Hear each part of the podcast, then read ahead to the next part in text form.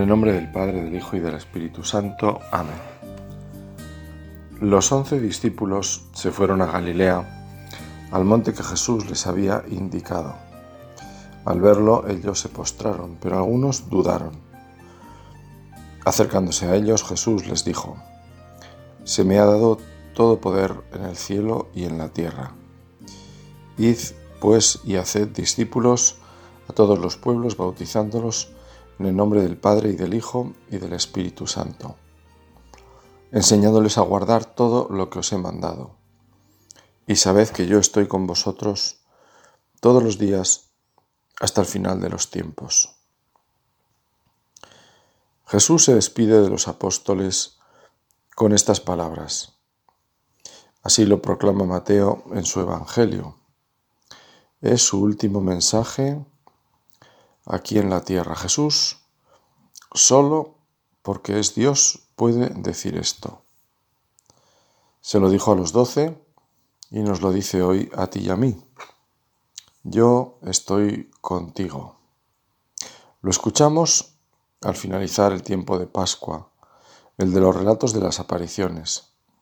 Jesús se deja ver, incluso tocar.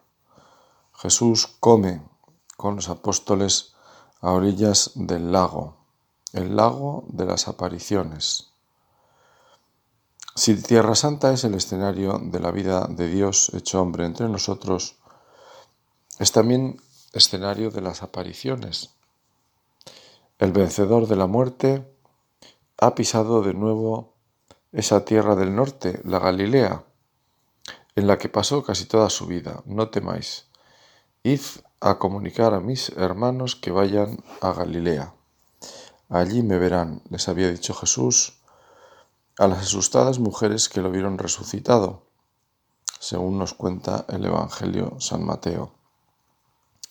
Yo estoy con vosotros es de esas frases sobre las que se asienta nuestra vida cristiana. El Señor está todos los días. El Señor está hasta el final de los tiempos. Cuando yo me haya ido de este mundo, las personas que quiero seguirán acompañadas por el Señor, protegidas y guiadas por Él.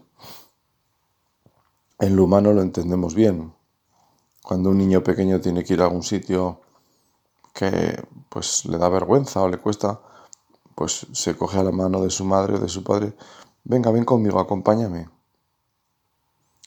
si vienes conmigo, pues es así, es lo que hace el Señor. El Señor va con nosotros.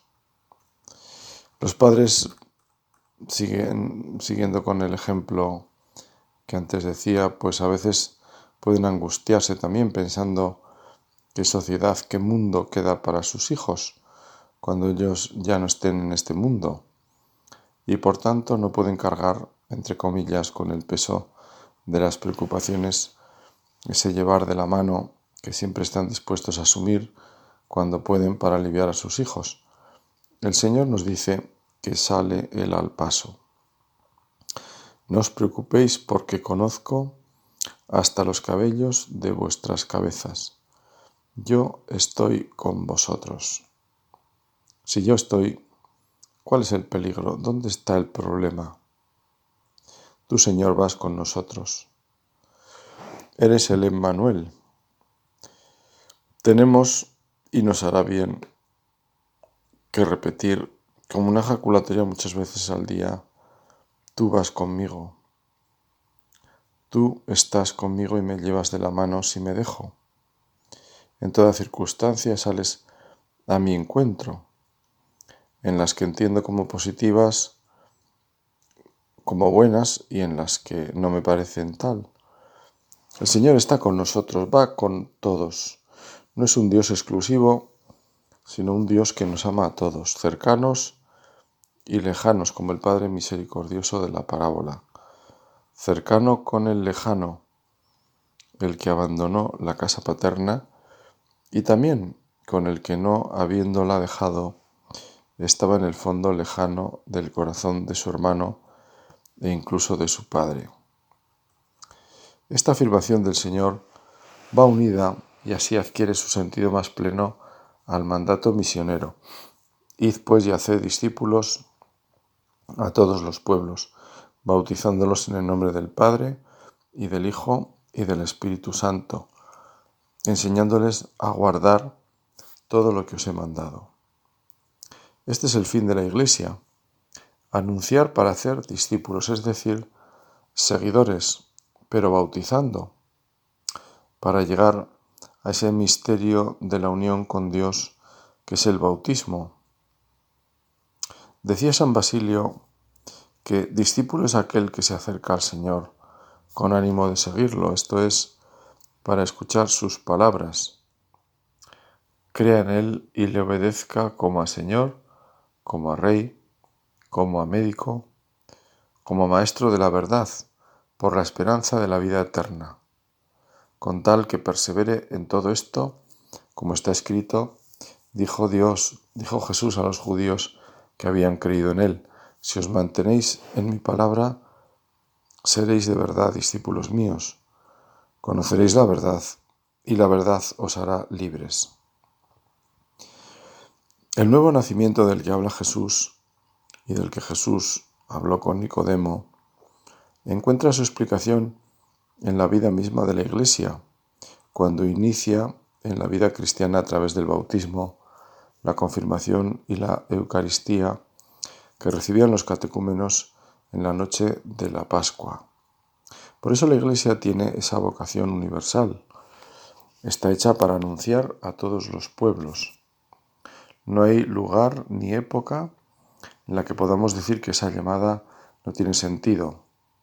Cristo es la verdad del hombre, el camino para cualquier ser humano que viene a este mundo, porque ha nacido del corazón mismo de Dios, que lo ha pensado para la eternidad.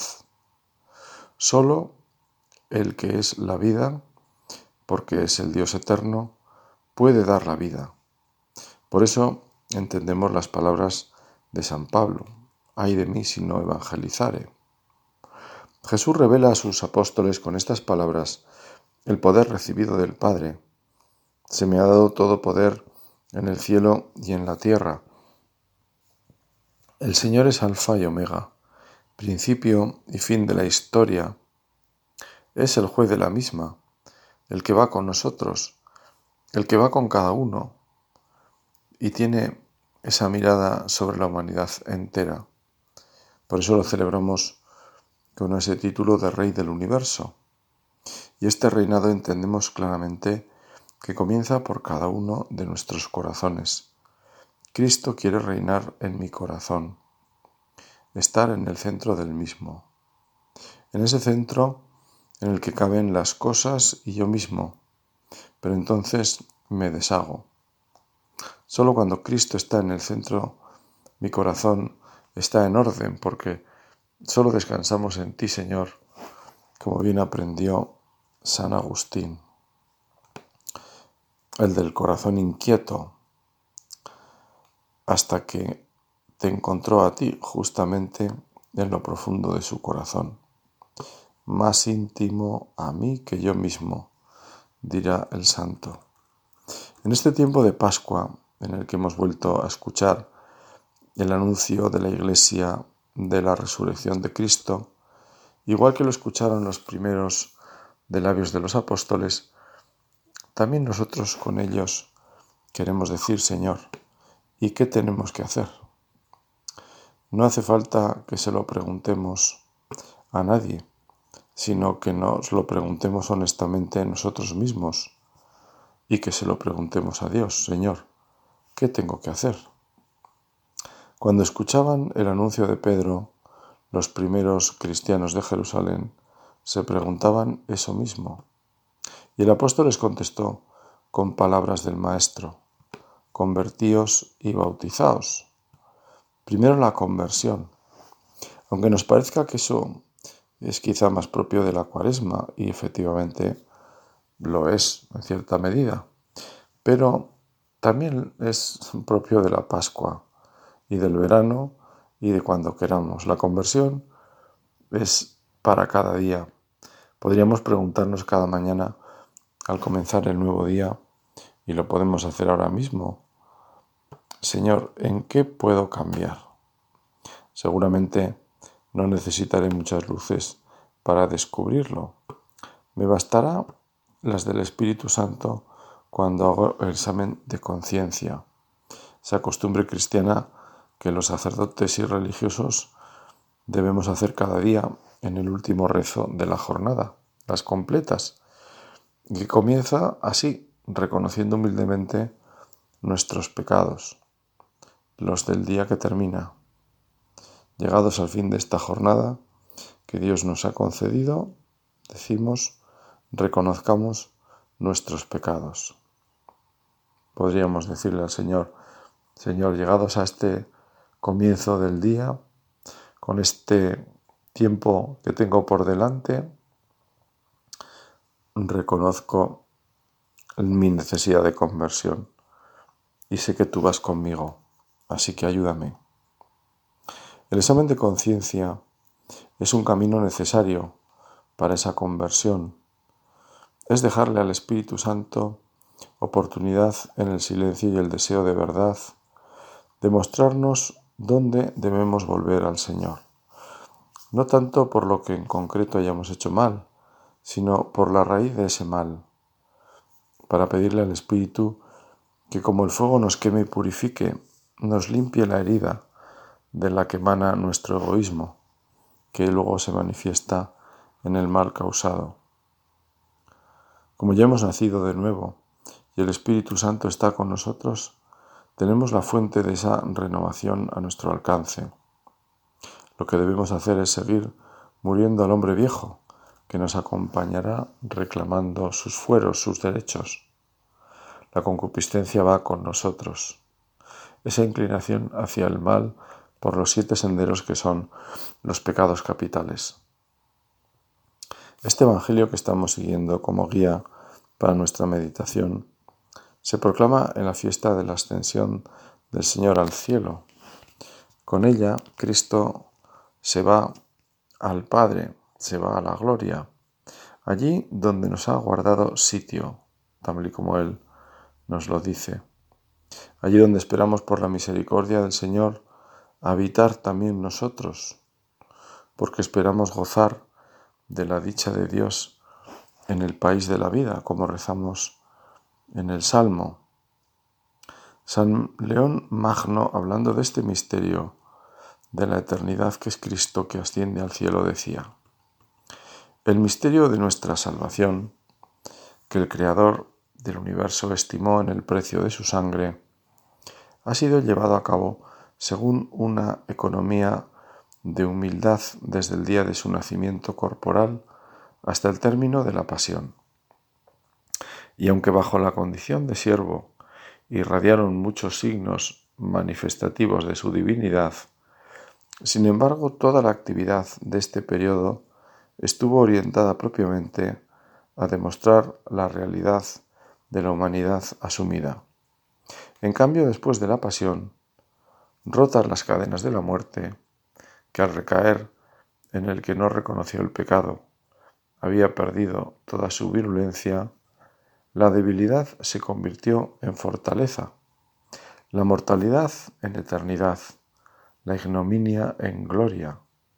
Gloria que el Señor Jesús hizo patente ante muchos testigos por medio de numerosas pruebas, hasta el día en que introdujo en los cielos el triunfo de la victoria que había obtenido sobre los muertos. Y así como en la solemnidad de Pascua la resurrección del Señor fue para nosotros causa de alegría, así también ahora su ascensión al cielo nos es un nuevo motivo de gozo, al recordar y celebrar litúrgicamente el día en que la pequeñez de nuestra naturaleza fue elevada en Cristo por encima de todos los ejércitos celestiales, de todas las categorías de ángeles, de toda la sublimidad de las potencias hasta compartir el trono de Dios Padre. Hemos sido establecidos y edificados por este modo de obrar divino, para que la gracia de Dios se manifestara más admirablemente y así, a pesar de haber sido apartada de la vista de los hombres, la presencia visible del Señor, por la cual se alimentaba el respeto de ellos hacia la fe, la fe se mantuviese firme, la esperanza inconmovible y el amor encendido. En esto consiste, en efecto, el vigor de los espíritus verdaderamente grandes. Esto es lo que realiza la luz de la fe en las, almas verdaderamente fieles. Creer sin vacilación de que no ven nuestros ojos, lo que no ven nuestros ojos. Tener fijo el deseo en lo que no puede alcanzar nuestra mirada. ¿Cómo podría nacer esa piedad en nuestros corazones? ¿O cómo podríamos ser justificados por la fe si nuestra salvación consistiera tan solo en lo que nos es dado ver? Por eso dijo el Señor a aquel apóstol que no creía en la resurrección de Cristo, mientras no explorase con la vista y el tacto en su carne tus señales de la pasión. Porque me has visto, has creído. Dichosos los que creen sin haber visto. Pues bien, para hacernos capaces, queridos hermanos, de semejante bienaventuranza, nuestro Señor Jesucristo, después de haber realizado todo lo que convenía a la predicación evangélica y a los misterios del Nuevo Testamento, cuarenta días después de la resurrección, elevándose al cielo a la vista de sus discípulos, puso fin a su presencia corporal para sentarse a la derecha del Padre, hasta que se cumplan los tiempos divinamente establecidos en que se multipliquen los hijos de la Iglesia, y vuelva en la misma carne con que ascendió a los cielos a juzgar a vivos y muertos. Así, todas las cosas referentes a nuestro Redentor, que antes eran visibles, han pasado a ser ritos sacramentales.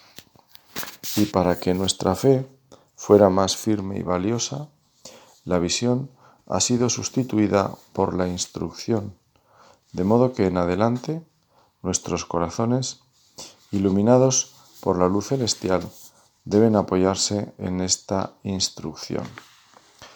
Las cosas referentes al Redentor, que antes eran visibles, han pasado a ser ritos sacramentales. El valor de los sacramentos en los que actúa el Señor. Por eso la Eucaristía es para la Iglesia el anuncio de la muerte y la resurrección del Señor hasta que Él vuelva. Y deseamos esa vuelta y la pedimos en cada misa, Maranatá, ven Señor Jesús. Así reza la esposa, que es la iglesia, al esposo, que es Cristo. Y nosotros deseamos formar parte de esa dicha unidos al Señor. No me resisto a leer un comentario de el padre Canta la Mesa, justamente a este a este texto, perdón, a este texto, a este sí, a este texto de, evangélico que hemos leído al comienzo, que en el fondo es parte de una predicación suya del día de, de la ascensión a los cielos. Y él, pues justamente terminaba esa homilía con estas palabras que voy a leer. Quiero terminar, decía el padre Canta la Mesa, con una bonita historia. En un monasterio medieval vivían dos monjes, unidos entre sí por una profunda amistad. Uno se llamaba Rufo y el otro Rufino. Durante todas las horas libres no hacían más que buscar el imaginarse y describir cómo sería la vida eterna en la Jerusalén celestial. Rufo que era maestro albañil, se la imaginaba como una ciudad con puertas de oro, adornada con piedras preciosas. Rufino, que era organista, se la imaginaba como totalmente resonante de melodías celestiales. Al final hicieron un pacto. Quien de ellos muriese primero volvería la noche siguiente para asegurarle al amigo que las cosas estaban precisamente como las habían imaginado. Bastaría una palabra. Si era como habían pensado, simplemente dirían taliter, esto es, así es. Si fuese distintamente, pero la cosa imposible, habría dicho aliter, distinto. Una tarde, mientras estaba al órgano, se paró el corazón de Rufino. El amigo Rufo, temblando, vigiló durante toda la noche, pero nada. Esperó durante semanas y meses, con vigilias y ayunos. Y finalmente, en el aniversario de la muerte, he aquí que entra el amigo en su celda con un halo de luz. Viendo que calla, es el quien le pregunta, seguro de la respuesta afirmativa. Taliter. Esto es, ¿es tal cual o es así verdad? Pero el amigo mueve la cabeza con un signo negativo. Desesperado le grita entonces, Aliter. Esto es, ¿es otra cosa? ¿Es distinto? De nuevo un signo negativo con la cabeza.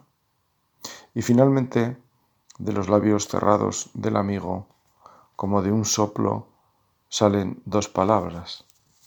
Totaliter, aliter. Esto es, es totalmente otra cosa. Rufo entiende como si fuera un rayo de luz que el cielo es infinitamente más que lo que habían los dos imaginado que no se puede describir, y de allí a poco, por el deseo de alcanzarlo, muere también él. El relato, dice el padre la Mesa, es una leyenda, pero su contenido es al menos bíblico. Lo que ni el ojo vio, ni el oído yo, ni al corazón del hombre llegó, lo que Dios preparó para los que le aman. Un día, cuando nosotros atravesaremos los umbrales de la vida eterna, yo estoy seguro que nos vendrán también para nosotros espontáneas a los labios aquellas dos palabras, totaliter aliter, esto es, totalmente otra cosa. Lo deseo para mí y para vosotros de todo corazón. Así termina el Padre Canta la Misa su homilía.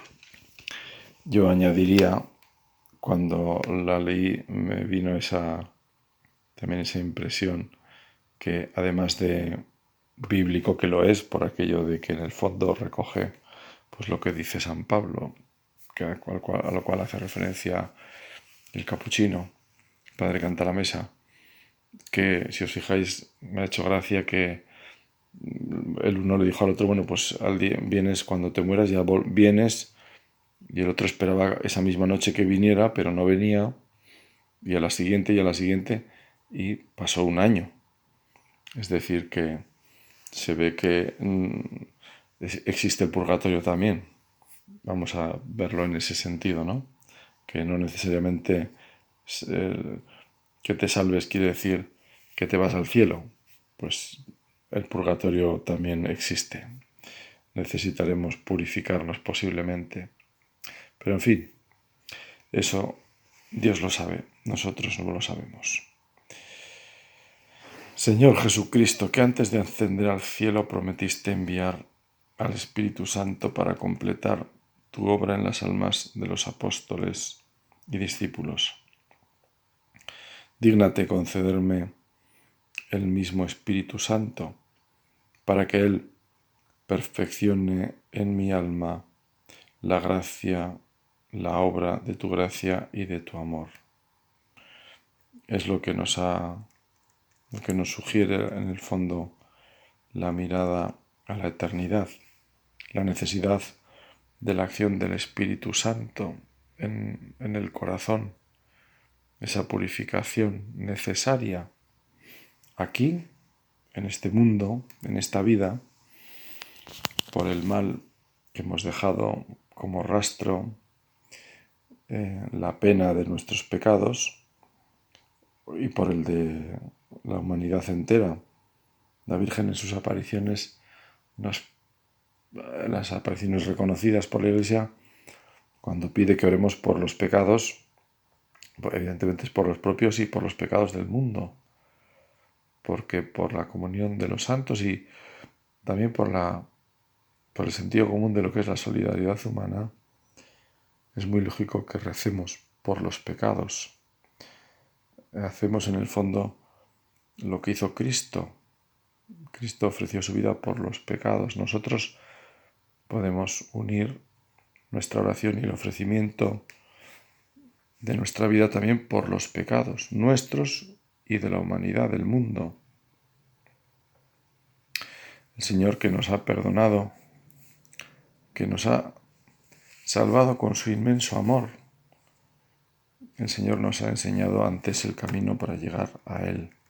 Él nos ha ofrecido, nos ofrece continuamente ese perdón y su inmenso amor. Nosotros podemos decir que lo único que queremos y lo que pedimos con más fuerza es vivir eternamente con Él. Ojalá sea, que esa sea nuestra aspiración definitiva, lo que en el fondo conduce nuestros pensamientos y nuestros deseos, como los de estos dos religiosos, Rufo y Rufino, que en su tiempo libre su cabeza se iba ahí. ¿Por qué? Pues porque era el anhelo de su corazón. Normalmente nuestra cabeza se nos va allí donde está el tesoro de nuestro corazón, allí donde están nuestros anhelos más profundos.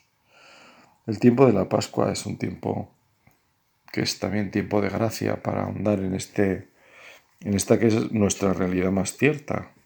Como decía tantas veces el Papa Benedicto, la fe, entre otras cosas, es asentar la vida justamente en lo que no se ve, de tal forma que el asiento de nuestra vida no es este mundo, que es lo que vemos y tocamos por otra parte, sino justamente el otro, porque es esa es nuestra meta, ese es el sentido profundo de nuestra vida, no es este mundo, nuestra vida no tenemos aquí ciudad permanente, como dice el apóstol Pablo.